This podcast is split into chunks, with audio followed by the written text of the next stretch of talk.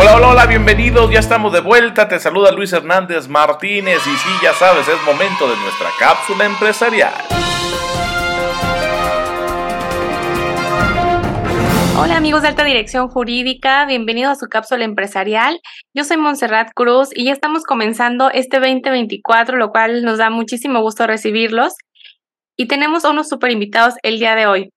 Nos acompañan Alonso Gutiérrez de Tecnocasa de la Oficina de Clavería y Alejandro Pérez de la Oficina de San Álvaro. Bienvenidos chicos. ¿Qué tal? Buenos días.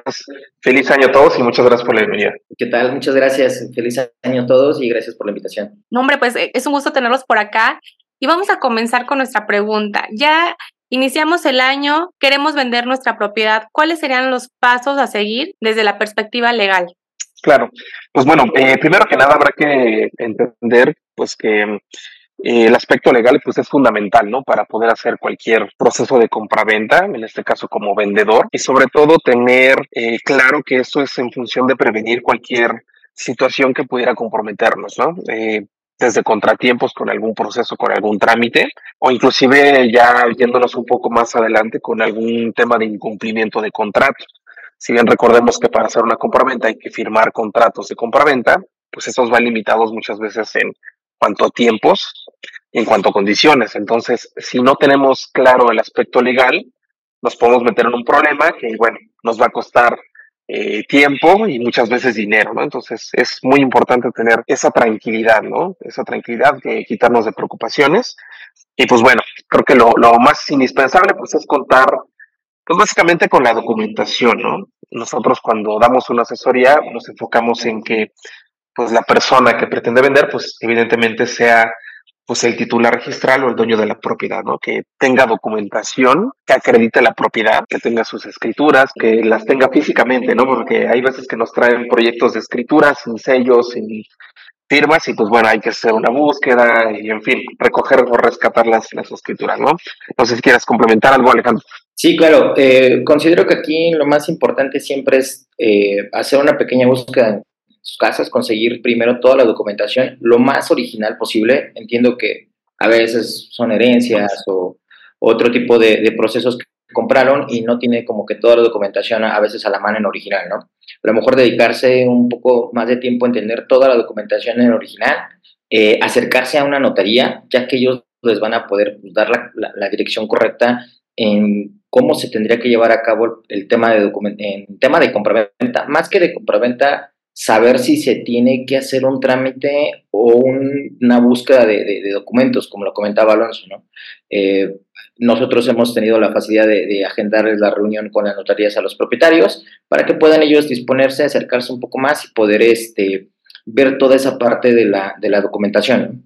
Eh, antes de que se tome la decisión de, de, vender o hasta de promocionar, sí lo más recomendable es que se puedan acercar a, a la notaría para tener todo lo más completo posible y vaya, después no tener este, problemas en el tema del, proceso, ¿no? O ya cuando se está haciendo la, parte de compraventa. Claro, sí, sí, sin dejar a un lado, obviamente, pues que para vender una propiedad, pues habrá que preguntarnos si la persona eh, que, que, pretende venderla, pues es el dueño, si vive, algunos generales, ¿no? Si es mayor de edad, cuál es su situación eh, legal actualmente, si está en pleno uso de sus facultades mentales, que también es importante, para poder nosotros, este, o cualquier, cualquier persona, persona que vende, pues establecer las condiciones de la venta, ¿no? Eh, es importante saber que si bien una propiedad no está en nombre de la persona que pretende venderla, pues hay que hacer trámites, ¿no? Que muchas veces nos comprometen ahí en tiempos y eh,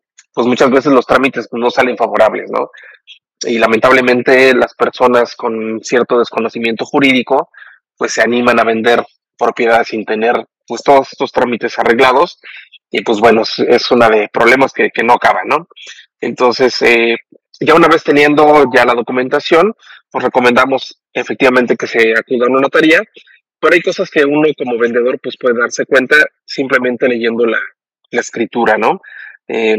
Conocer también cuáles son las condiciones con las cuales se compró.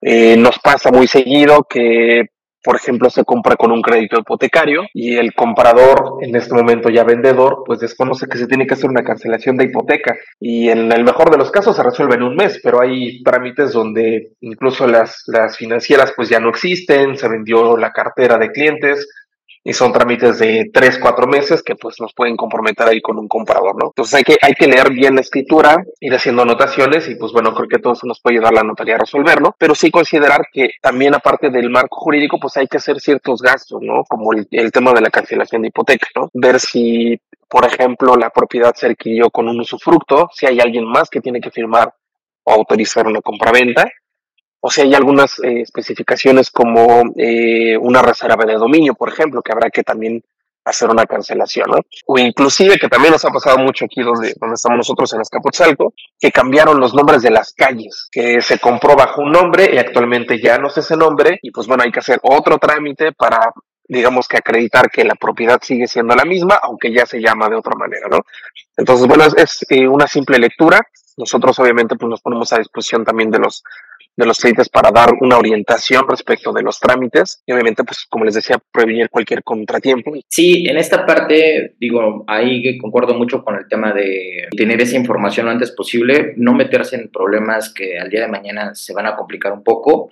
Eh, espero que la información les pueda ayudar, llegar a lo más importante y pues siempre acercarse con pues un marco legal que les permita eh, orientarlos y no tener inconvenientes, ¿no? Nosotros siempre vamos a apostar que sea más a una notaría que a un abogado este, particular, eh, ya que los que están en notaría pues, son abogados especializados en el tema y le van a poder dar y orientar de una manera este, correcta en esta parte. Gracias, Alonso. Eh, nos acompañó de la oficina de Clavería y Alejandro de la oficina de San Álvaro.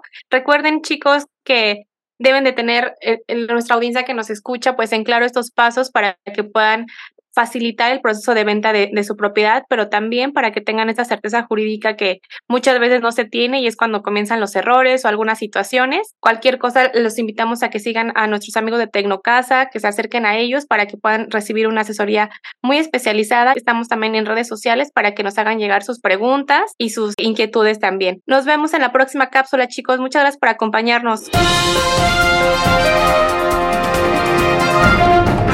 Bueno, pues ya escuchaste los interesantísimos consejos que llegan a nuestros oídos a través de nuestra cápsula empresarial.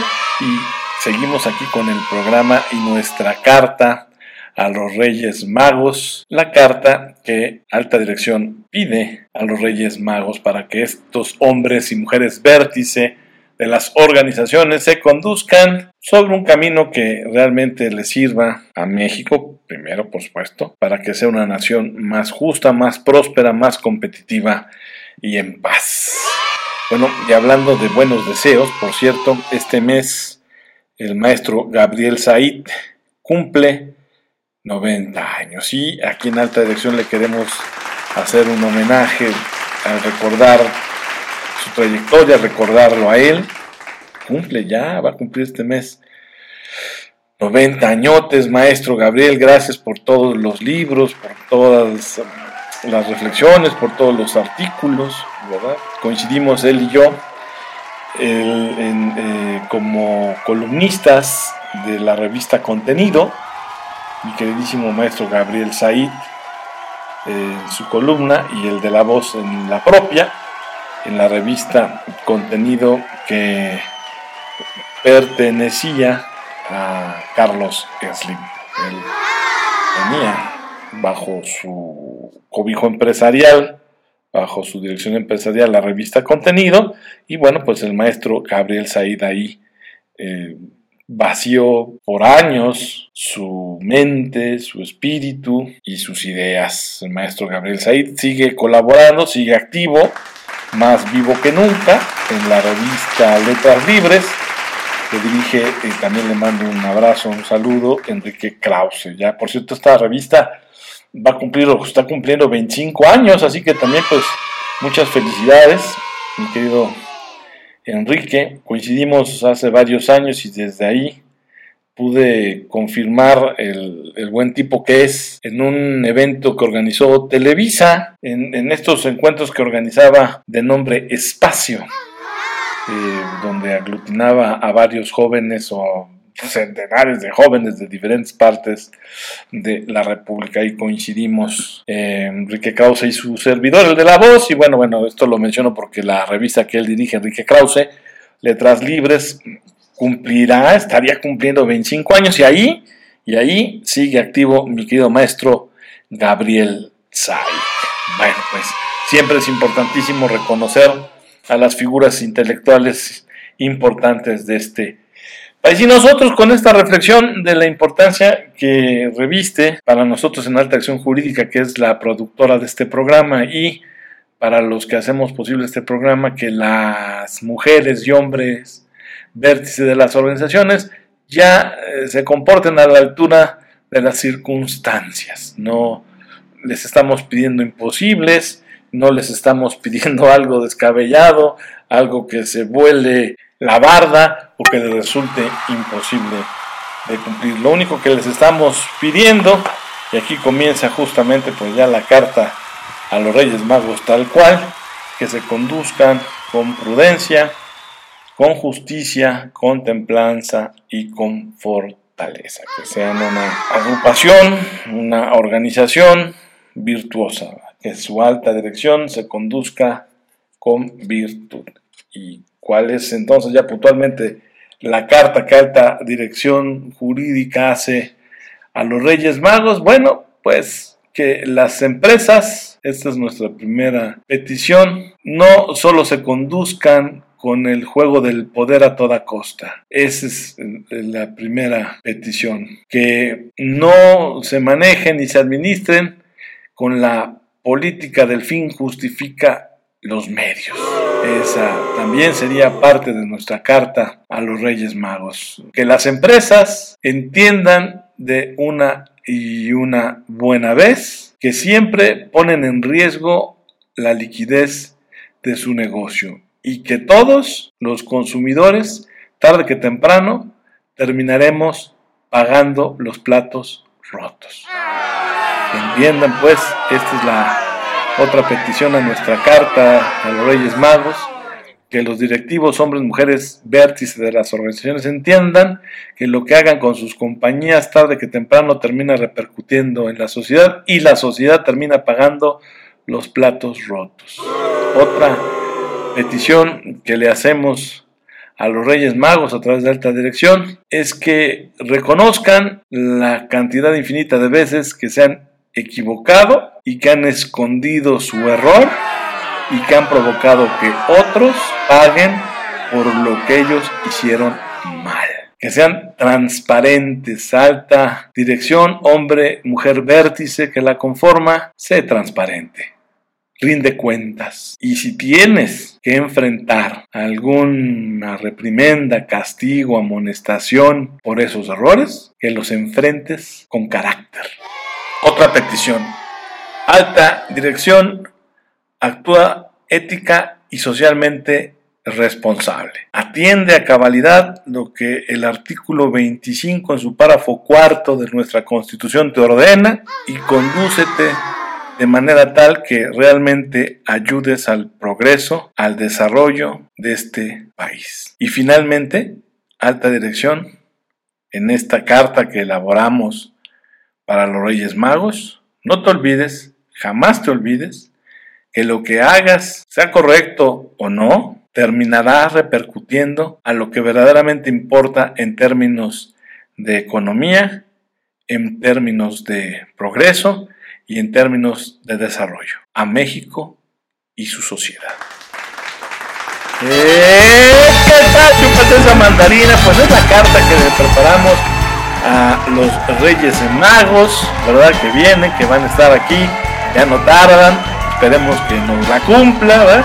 Y que la alta dirección que tengamos a lo largo y ancho de este 2024 se comporte a la altura de las circunstancias y nos ayuda a construir un México más justo, más próspero, más competitivo y en paz. Tu amigo y servidor, admirador Luis Hernández Martínez se despide, te pide que seas feliz, muy feliz y que no olvides, no olvides vivir con santa desvergüenza porque la vida es muy, muy corta. Hasta la próxima.